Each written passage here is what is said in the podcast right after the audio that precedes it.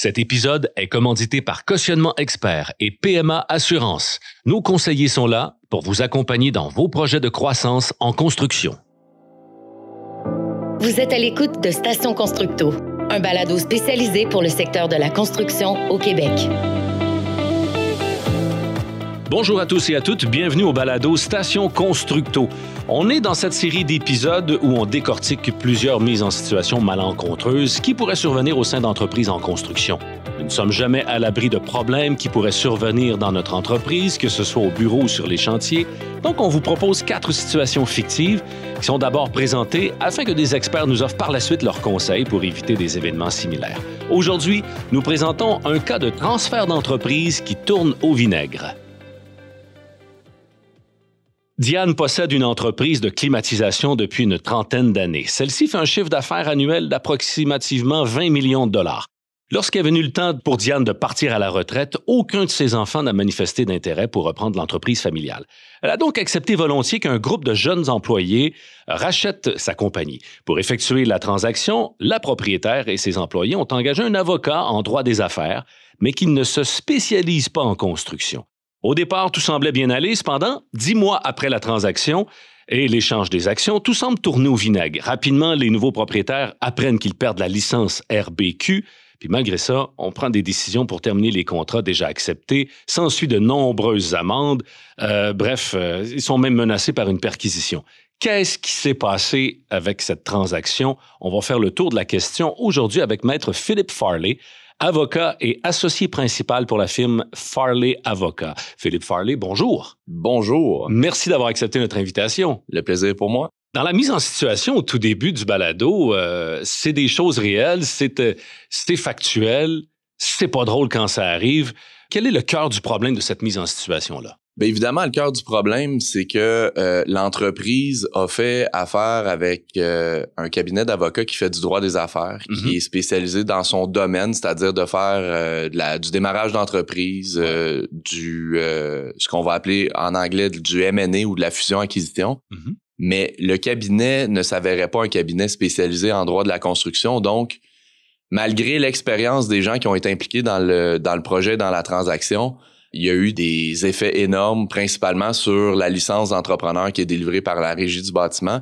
C'est important de savoir qu'un entrepreneur de construction au Québec doit détenir une licence d'entrepreneur délivrée par la RBQ. Mhm. Et cette licence-là, elle est nécessaire pour euh, soumissionner sur des contrats euh, de construction exécutés, donc euh, par l'entremise de ses salariés, ou faire exécuter des travaux de construction, généralement par l'entremise de sous-traitants. Alors, cette licence-là, elle est nécessaire en tout temps. Et euh, depuis 2011, les amendes reliées au travail sans licence sont euh, astronomiques. Donc, Mhm. euh, par exemple, un entrepreneur qui perdrait sa licence et qui continuera à opérer malgré tout je verrais octroyer une amende qui varie généralement euh, pour une compagnie à 45 000 par projet. Oh boy. Donc, ça va très, très vite que euh, une situation qui, en apparence, peut euh, sembler anodine tourne au fiasco. Ben oui, parce que là, la transaction va bien, l'entreprise a été transférée. J'imagine qu'il y a un espace-temps entre les deux pour que l'entreprise reprenne son cours normal des activités? La problématique dans le dossier ici, c'est qu'il n'y a pas eu de phase de transition. Donc, euh, l'entreprise a vendu ses actions et l'avocat qui connaissait pas le milieu a tout simplement pas pensé à intégrer dans les documents corporatifs une phase de transition. Donc, la phase de transition dans un dossier de vente d'entreprise, ça va être de s'assurer que le répondant, euh, c'est une bonne occasion d'expliquer c'est quoi un répondant. Le répondant, euh, c'est la personne qui va qualifier l'entreprise pour l'obtention ou la détention de la licence. Donc, c'est quelqu'un qui, dans notre cas ici, euh, une entreprise en climatisation, va avoir passé ses examens en administration, en gestion de projet chantier et en gestion de la sécurité. C'est les trois qualifications de base. Et il y a un quatrième examen en exécution de travaux pour les sous-catégories de climatisation. Donc, le répondant, si je comprends bien, c'est la personne qui fait l'acquisition de la compagnie. Non, Pas en fait, le répondant peut être tout simplement un dirigeant de l'entreprise, un administrateur, un employé qui y travaille. Dans notre cas d'espèce, c'était la personne qui vendait l'entreprise. D'accord. Alors, on aurait dû, dans ce cas-ci, prévoir une période de transition où la dame en question resterait dans l'entreprise pour faire en sorte qu'il y ait un nouveau répondant qui se qualifie. Et le processus Ah, de qualification, généralement, malgré ce que la RBQ va vous dire dans ses documents publics, que ça prend de 6 à 8 semaines jusqu'à 60 jours, c'est le délai qui est privé à la loi, Euh, en pratique, un processus de qualification va prendre généralement au moins 90 jours. Donc, on fait une demande de modification de licence, on inscrit notre euh, nouveau répondant à des cours préparatoires. Monsieur, madame, tout le monde, généralement, pourront pas passer du premier coup des examens sans être préparés.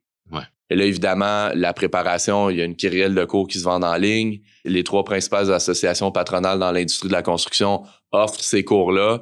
Puis ces cours-là sont très détaillés, mais ça prend Mhm. un petit peu plus que trois mois.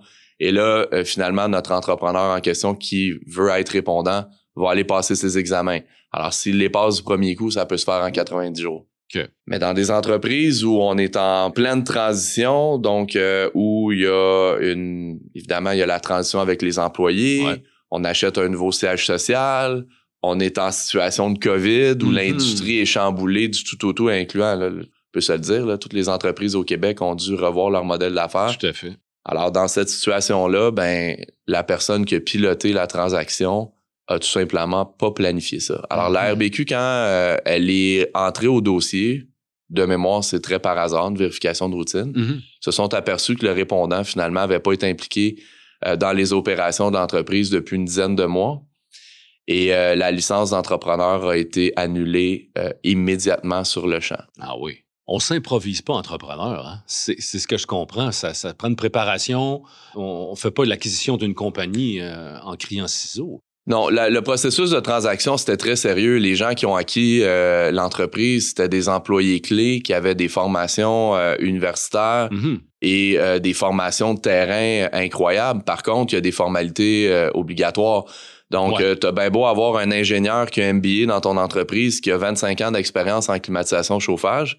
Si cette personne-là a pas passé par le processus obligatoire de qualification, la RBQ le reconnaîtra pas. Ouais. Mais par contre, on va se le dire, quelqu'un avec les formations ou l'expérience dont je viens de décrire, le processus est une formalité, mais ça reste qu'il faut le faire quand même. faut le faire. Alors, ça n'a pas été fait, ces gens-là le savaient pas, et puis euh, ce qui est arrivé, ben, euh, la licence est tombée euh, du jour au lendemain.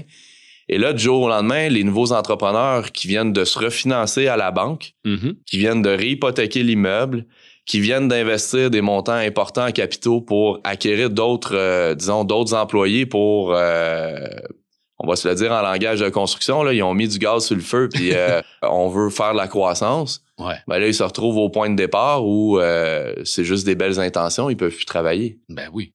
Mes clients, euh, à ce moment-là, ont fait une demande de licence. En fait, il faut comprendre que quand la licence est annulée, que ça soit suite à un départ d'un répondant ou tout simplement le non-renouvellement à la fin de l'année, parce que Mhm. quelqu'un qui oublie de payer sa licence d'entrepreneur, grosso modo 1000 dollars par année, euh, si c'est dû le 22 puis tu es en retard, ben le 23 au matin, quand tu t'aperçois que ta licence est plus valide, c'est pas comme un permis de conduire euh, d'auto où tu débarques en taxi, euh, tu payes puis tu t'en retournes. C'est Ouais, ouais. euh, tu fais une nouvelle demande de licence et là la RBQ a euh, 60 jours pour se prononcer. Mhm. Alors pendant ces 60 jours-là, techniquement, tu peux pas travailler. Voilà. Donc tu peux pas soumissionner, tu peux pas faire exécuter tes travaux. Compagnie qui fait un chiffre d'affaires de plusieurs millions de dollars, c'est problématique. Alors euh, ça c'est le début de l'histoire d'horreur. faut se préparer. Faut, euh, il y a des conséquences à, à ça quand il y a une transaction. Il faut prévoir tout ça. Et comme dans la mise en situation, il peut arriver que l'entrepreneur décide de conclure ses contrats, même s'il ne possède plus la licence de RBQ. Ben, Est-ce que ça, là, ça moi, moi, arrive? moi, dans mon dossier, euh, je veux pas donner de détails, mais mon client était une entreprise euh, que je vais qualifier d'excellent citoyen corporatif. Donc, Ouais. c'est une entreprise qui a toujours voulu respecter la loi.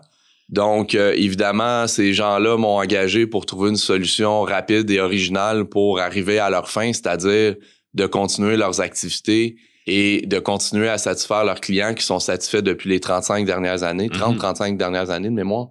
Et pendant ce temps-là, la compagnie ne peut plus œuvrer. Légalement, non. Euh, Légalement, voilà, c'est ça. Alors, on va devoir trouver, dans certains cas, on peut trouver des façons de restructurer l'entreprise légalement pour que l'entreprise puisse survivre. Et si l'entreprise continue de fonctionner malgré sa perte de licence, donc elle s'expose à, comme on le disait, à un paquet de conséquences et à des amendes.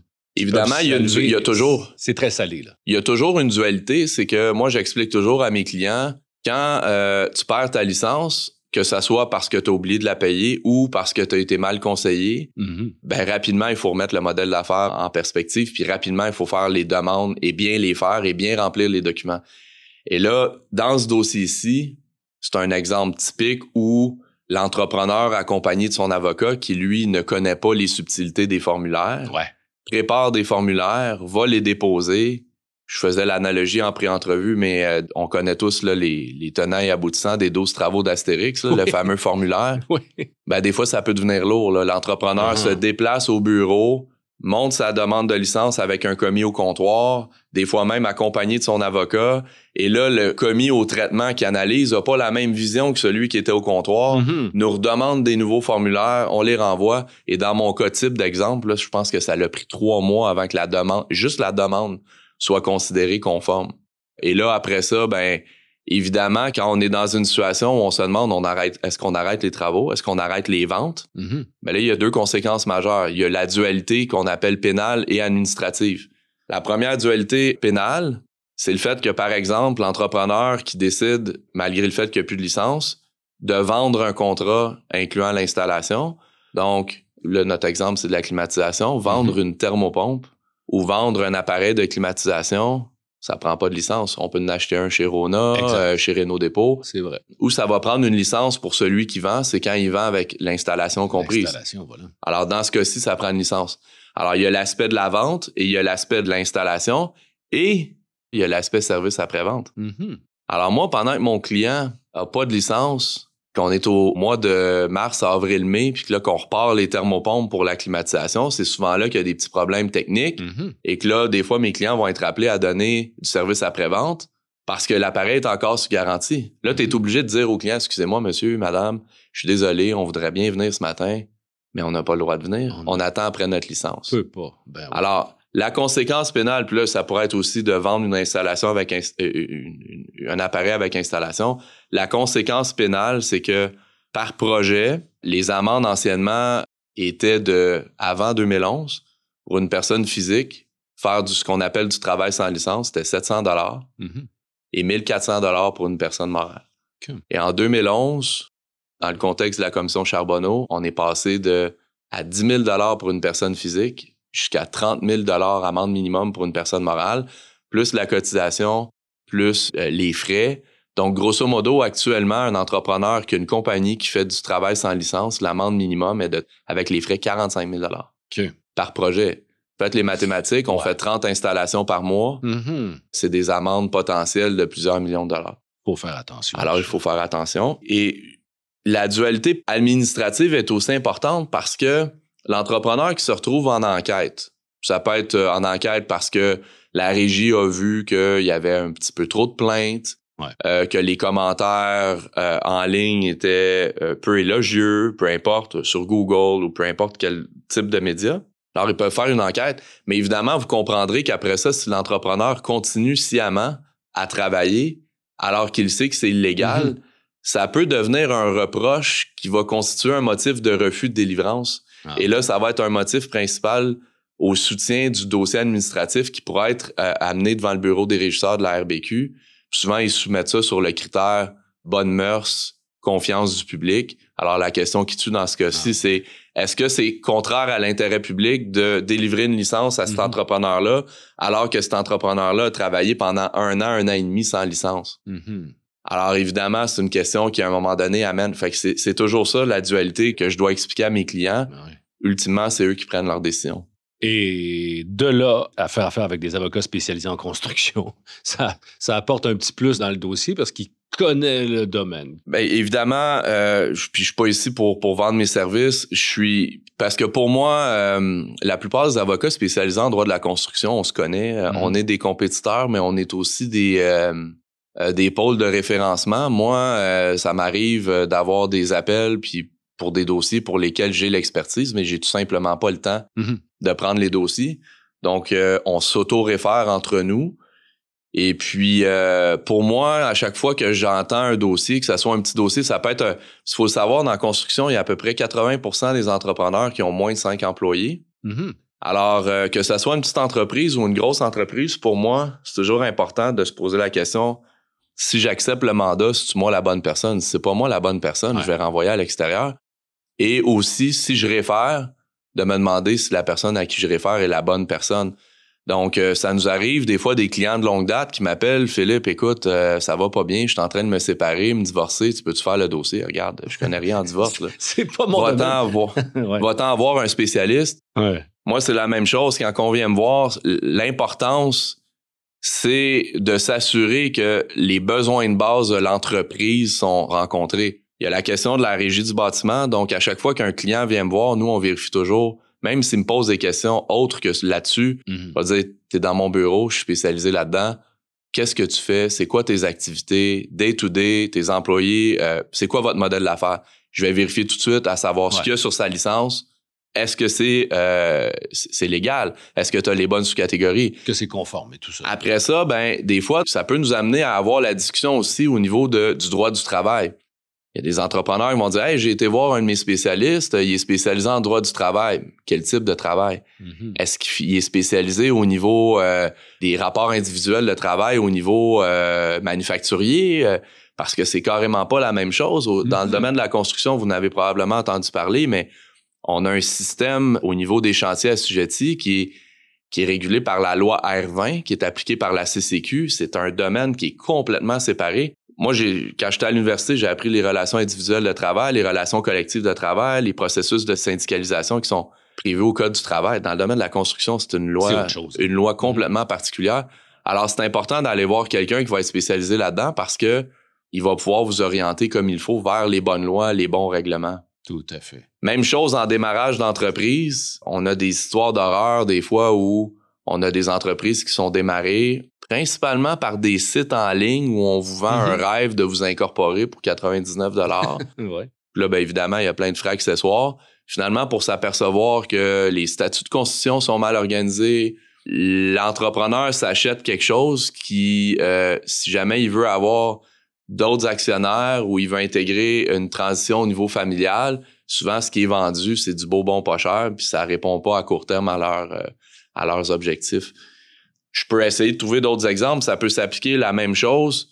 Un entrepreneur, des fois, puis si, si je vais dans mon scénario ou par la suite, dans ce cas-ci, on a eu des risques d'amende, mais vu qu'on a bien géré notre risque, on n'est pas à l'abri parce que la prescription est pas acquise encore, mais je considère qu'on a mis un dôme sur la situation, puis on a mhm. réorganisé les activités assez vite pour faire en sorte qu'il n'y a pas d'infraction qui soit commise, mais ça peut arriver des fois qu'on va avoir des, des séries d'amendes, que ce soit par la RBQ ou la RBQ qui collabore avec l'UPAC, l'unité permanente anticorruption.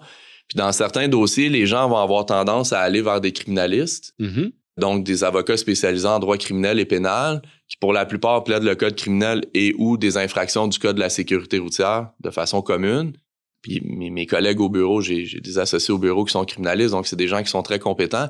Mais dans certains cas, on va devoir consulter des avocats spécialisés en droit pénal des affaires dans la construction parce que les défenses vont être des défenses techniques reliées à la réglementation. Étant très différentes, et ça, évidemment, moi, j'en fais à tous les jours, je me démarque là-dedans, mais c'est vraiment important parce qu'il y a des fois, puis même des fois, on va être obligé de faire du travail d'équipe entre l'avocat criminaliste et l'avocat spécialisé en droit de la construction pour valider, par exemple, avant de plaider coupable à, une infraction criminelle ou à un acte criminel, qui peut avoir un impact sur la licence. Mm-hmm. On va devoir évidemment euh, évaluer ça va être quoi l'impact parce que dans certains cas, l'infraction criminelle ou l'infraction fiscale ou l'infraction pénale qui a un lien avec l'industrie de la construction pourra occasionner une suspension, voire même une annulation de la licence. Mm-hmm. ça, c'est des cas qui sont apparus là, depuis 2011, comme si on Charbonneau. il y a eu vraiment un gros resserrement dans l'industrie. Ouais. Puis il peut y avoir beaucoup de conséquences euh, administratives de par le, dépôt d'un plaidoyer de culpabilité en matière criminelle. Mhm. Ne serait-ce que pour des infractions fiscales. Malheureusement, il y a quand même des entrepreneurs par vague qui sont visés par des vagues d'enquête au niveau de la fausse facturation dans l'industrie de la construction. Mhm. Il y a des entrepreneurs qui se font prendre sur des dossiers où on allègue du trafic de stupéfiants. Alors, euh, c'est bien important avant de faire un procès au fond ou de plaider coupable, d'évaluer c'est quoi les conséquences. Tout à fait. Alors, euh, c'est des exemples qui me viennent à l'esprit rapidement. Dans notre mise en situation au tout début, euh, si on revient à ça, quels sont les éléments importants à souligner puis à retenir pour pas que ça arrive? Donc, éviter cette situation-là dans une transition d'entreprise? Dans une transition d'entreprise, premièrement, il faut que, avant qu'on fasse la transaction, évidemment, il faut s'assurer que les livres, les livres des minutes, là, les livres Mhm. corporatifs des entreprises qui vont soit fusionner, soit qui vont acheter les actifs. Il faut s'assurer que les livres soient bien tenus. Alors, euh, si c'est bien tenu, à la base, c'est déjà quelque chose qui va être bien parce que les livres peuvent être regardés en cours de vérification ou d'enquête par la RBQ. Ensuite de ça, ça va être important de faire affaire avec un fiscaliste et un avocat en droit corporatif qui vont faire les documents adéquatement.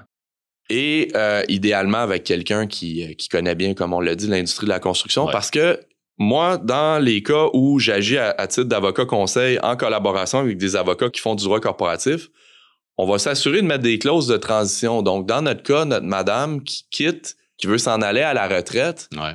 évidemment, elle va avoir le meilleur prix possible pour son entreprise. Elle l'a bâti depuis 25-30 ans C'est légitime. c'est légitime. On va mettre des clauses de transition où la dame va rester impliquée. Puis là, on parle pas de juste sur papier. Là. On va dire, par exemple, suite à la vente des actions, elle va rester impliquée un minimum de six mois. Ne serait-ce que pour la transition des procédés, Ouais. tout ça, mais aussi pour la qualification au niveau de la régie du bâtiment. Donc, la dame va rester. Et elle va rester impliquée. Donc, évidemment, comme répondante en administration, gestion de la sécurité, gestion de projet chantier, elle va rester impliquée au niveau du bureau, au niveau du processus de soumission, au niveau de s'assurer que les, les, les DAS, TPS, TVQ sont envoyés au gouvernement. Et sur l'aspect sécurité, on va s'assurer qu'elle soit impliquée euh, encore sur le terrain ou qu'elle ait des personnes à qui elle peut déléguer le travail adéquatement. Mhm. Pour permettre à la personne qui a acheté ou à un de ses associés d'aller passer à travers le processus de qualification. Puis quand le processus de qualification va être terminé, c'est-à-dire que l'acheteur va avoir passé ses examens, que la RBQ va avoir accepté la demande de modification de licence, puis que la personne est qualifiée dans tous les domaines, ben la personne va pouvoir quitter la tête tranquille et Ouais. l'entreprise va avoir eu, il n'y aura jamais eu de gap dans le temps où on n'aura pas eu un répondant impliqué. Mhm. Ça, c'est important de faire la nuance entre, parce qu'il y a certains dossiers où la dame reste impliquée sur papier, mais en bout de ligne, ce qu'elle fait, c'est qu'elle prend son argent, puis évidemment, elle, elle veut profiter de la vie. Elle s'en va un an en voyage en bateau, puis elle n'est pas impliquée. Ouais, ça. ça pourrait être vu, ça j'en ai vu euh, quelques-uns, ça pourrait être vu par la RBQ comme étant un répondant de transition qu'on va appeler un répondant de complaisance, c'est-à-dire qu'il est Mhm. là sur papier, mais que dans les faits, il l'est pas. Alors ça, c'est fortement déconseillé. Mais dans les processus, euh, souvent de transition d'entreprise, la meilleure des choses, c'est de dire à l'entrepreneur, la dame en question, là, elle n'a pas décidé du jour au lendemain de quitter. là. Ouais, ça Elle se prépare. Ça, se prépare Ben 12, oui. 18 mois à l'avance. Donc, habituellement, puis dans ce cas-ci, ce qui est triste, c'est qu'elle l'avait fait. Là, elle avait identifié les bonnes personnes, Ben oui, il y avait ben eu oui. des pourparlers, etc. Donc, la meilleure façon de faire, c'est, premièrement, c'est d'identifier les personnes potentielles qui ont les moyens de lever le financement, mais aussi de reprendre l'entreprise, puis de continuer la vision qu'elle avait. hein. Évidemment, Mhm. les gens, ils veulent, veulent léguer un nom puis une réputation Tout à fait. Et euh, de commencer le processus de transition avant de commencer à signer document. Fait comme ça, quand on a quelqu'un qui a déjà été suivre les cours, qui a déjà regardé le timeline de transition, même des fois qui a déjà fait sa demande de modification de licence, puis que son nom apparaît déjà comme répondant, parce que des répondants, on peut en avoir deux, trois, quatre à l'infini. Ouais. Fait que si ce processus-là, il est fait avant même qu'on commence à remplir les documents transactionnels, ben là, on vient de s'éviter euh, bien des problèmes. Et la dame en question, dès que c'est signé, là, elle peut prendre son argent, acheter son bateau, puis s'en aller faire le tour du Et monde. faire le tour du monde en bateau. Voilà une belle conclusion pour partir en vacances. Merci beaucoup, Maître Philippe Farley, de votre participation à notre balado aujourd'hui. Merci. Merci, c'est un plaisir. C'est ce qui termine cet épisode de notre série Savoir éviter le pire. Nous souhaitons remercier Maître Philippe Farley ainsi que Cautionnement Expert et PMA Assurance qui sont les commanditaires de cette série. Suivez-nous sur les réseaux sociaux pour rester à l'affût de la sortie de notre prochain épisode qui portera quant à lui sur le harcèlement au travail. Tous nos épisodes sont également disponibles sur portailconstructo.com, section balado. Merci, à bientôt.